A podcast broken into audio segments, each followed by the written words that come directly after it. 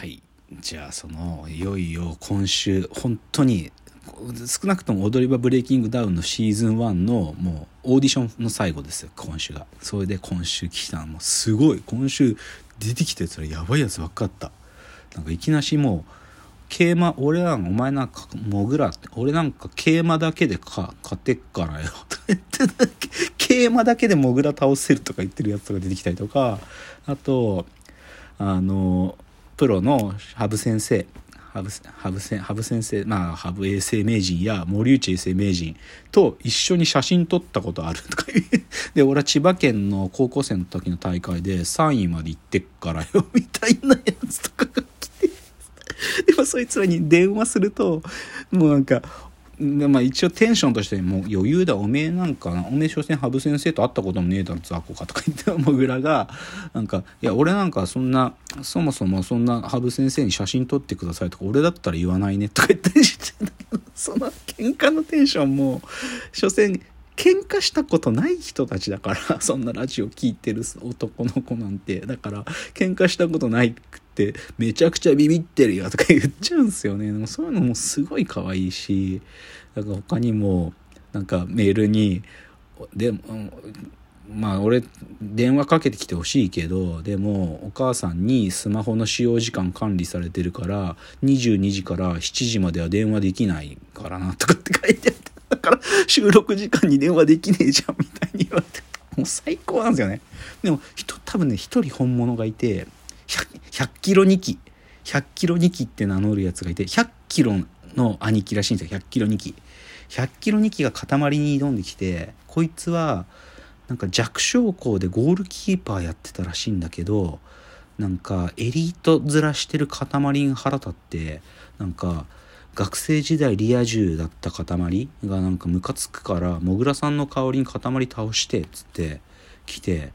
もう俺が勝ったらおめサッカーもうやめろよとかいうぐらい100キロ2期一番気合入ってるんですよね。なんかひょっとひょっとするとマジで塊とやって負けたら俺なんかパソコンをカタカタする仕事をしてるって言ってたんですけどそれやめてやるよとか言ってたから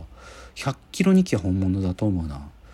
でももう最高。なんか悲しき将棋サイボーグってやつも出てきてこいつはスーパーファミコンのゲームお父さんに買ってもらいたかったのに親父が将棋オタクだから最初に買ってくれたのが羽生名人のなんか 将棋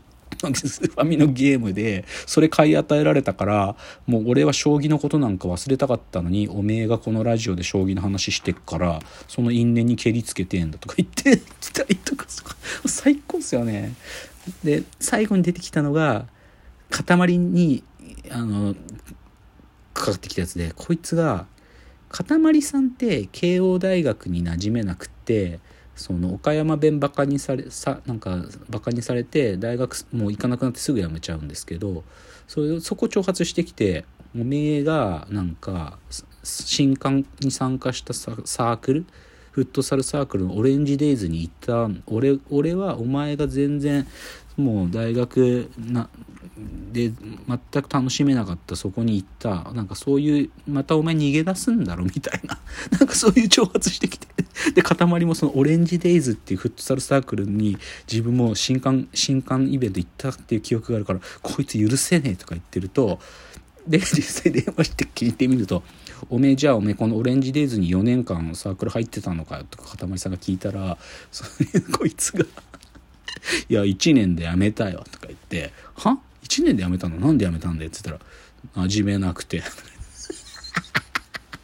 話が合う友達もできなくて、とか言って。でも、ラジオが好きな人は一人いたから、ラジオの話とかしたよ、とか言ったら、なんか、えじゃあお前、フットサルの戦いしたいの？って聞いたら、いや、友達になりたい、とか言って、失格です、とか言われて。でも最高だね僕もやっぱねほんとこういうこと本当になんかああ自分やっぱこういうことを聞くためにラジオ聞いてんだなって思ったんですよなんかつまり、まあ、僕空気階段の踊り場の一番好きなとこってやっぱりまあネタコーナーもあるんだけどネタコーナーだけじゃなくてこうリスナーと作ってるんですよねなんかいろんなことを。で今までいろんなこと起きたんですよ。もぐらさんを工具維新に入れようとかでリスナーが協力するとか。本当にいろんなことあったんだけどでも久しぶりにそのリスナーとやるやつ始まったなと思って最高ですよ。本当に。だから皆さんね踊り場ブレイキングダウンでぜひ検索してもらうとポッドキャストで過去回あるんで少なくとも3回聞けば全部聞けるんで超推しい。マジ推しです。踊り場ブレイキングダウン、本家のブレイキングダウンも面白いんですけどね。バカバカしいんですけどね。でももうガチンコ世代の僕らからすると最高なんで。っていうのが踊り場ブレイキングダウンでした。じゃあ今日最後のトピックはえっ、とサマータイム連打の話をしたいです。サマータイム連打という作品の話です。でこれはもともとはジャンププラスに2017から2021まで連載っていうかまあ配信されててなんでけどで僕チラチラジャンププラスで目には入ってたんだけどなんか読んでなくてでで実は今年の4月から9月までだったかなアニメをやっててでぶっちゃけそれも僕はフォローしてなくて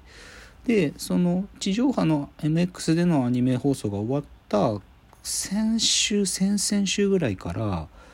各サブス Netflix Amazon Prime Hulu 全部に配信がボーッと入ってきてあなんか始まったんだ。でもなんかどういう話なのかなとかも知らなかったんだけどたまたまねなんかでもなんか聞いたことあるしなとか思って見てみたんですよ1話サマータイム連打あんまり予備知識本当になくて。あん本当に予備知識なくて見たらめちゃくちゃ面白いですよこれ。めちゃくちゃ面白いこれ。アニメ「サマータイムレンダー」僕漫画だから漫画読んでないんですよ。漫画原作漫画を読んでなくてこの2022の本当に先週から配信が始まったタイミングで全25話ですけど見てもめちゃくちゃ面白いですよこれ。めちゃくちゃ面白い。まあその面白いっつってもしょうもないんでなんかちょっとだけ設定でもこれ正直ネタバレちゃうんでまあどういうもなんか作品の要素だけ言えばえー、っとサスペンスなんですよ。あるなんていうか殺人事件がある和歌山の島で起こる。でそこに久しぶりに東京にから帰ってきたやつがいるんだけどそいつは幼なじみみたいな女の子が死んじゃったっていうその葬式のために帰ってくるんですよ。だけどその女の子が死んじゃったってのはなんで死んじゃったのかなっていう謎がなんか少しあってでなんで死んじゃったのってことがだんだんと分かってくるんですけどでそれがなんかその島に伝わる影っていう、まあ本当に影、シャドウの影ですよ。影っていうものが影響しているんだってことに、だんだん気づいていくんですよ。だけど、だんだんどう気づいていくかっていうと、タイムループを繰り返しながら、謎が分かっていく。で、その影っていうのはシンプルに言っちゃうとどういう、なんていうかな、現象かっていうと、ドッペルゲンガーみたいな自分本人のそっくりのものがある時現れるとその後その人が死んじゃうっていう現象がずっとその和歌山のその島で起きて昔から伝承なんていうかなこうまあ本当に伝承ですよね。伝え語られてきたあなんか本当になんか民話みたいなものとして言われてたのがマジで起きてるんだってことにはに分かってく。だけど主人公がだけ主人公がある特殊な状況というか主人公だけは自分がでもその中事件に巻き込まれて死ぬと、まあ、7月22日から日から7月24日の死ぬまでのこの間で必ず7月22日戻るんですよ。でその戻ってその何回もやり返すことができる。だから本当ゲームみたいなことなんですよね。コンピューターゲームのリセットボタンを押すみたいなイメージ。死ぬと。だけどそのリセットボタンを押して戻れる地点っていうのにもいくつかのなんていうかルール制約があってその敵敵がいるんですけど明確な敵が。この敵たちもそのこいつがループしてるなってことにだんだん気づいていくとそれを邪魔しようとするんですよね。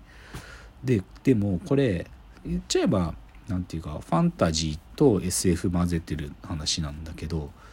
すげえよくできてるサスペンスっていうかまあまあそういうね何て言うか黒幕が自分たちの思いを叶えるためにやってる。それがまあ黒幕がいてラスボスがいるんですけどそれを最後どう倒すかってとこまで行くのが何回もループでよくできた設定で面白いんですこれが。サマータイムレンダー。正直知らないこと恥じました。それくらい面白い。ちなみに、まレンダレンダっていうのはレンダリングのことなんですけどね。レンダリングレンダリングって何て言うかその何て言うかコンピューター用語というかまあ、分かりやすく言うと 3DCG とかをなんか作る時にこうスキャニングしてそのコンピューター上にでは僕と僕のデジタルツインを作る時にこうそうそういうことをレンダリングっていうんですよね。スキャニングして描画するみたいなこと。つまりはじ人間ってものがそのさっき言った影みたいなものも自分のドッペルゲンガーが現れると本体を消すみたいなっていう意味ではデータだって捉えてるんですよね。でだから影によってレンダリングされて複製されちゃったら本体を消すみたいな。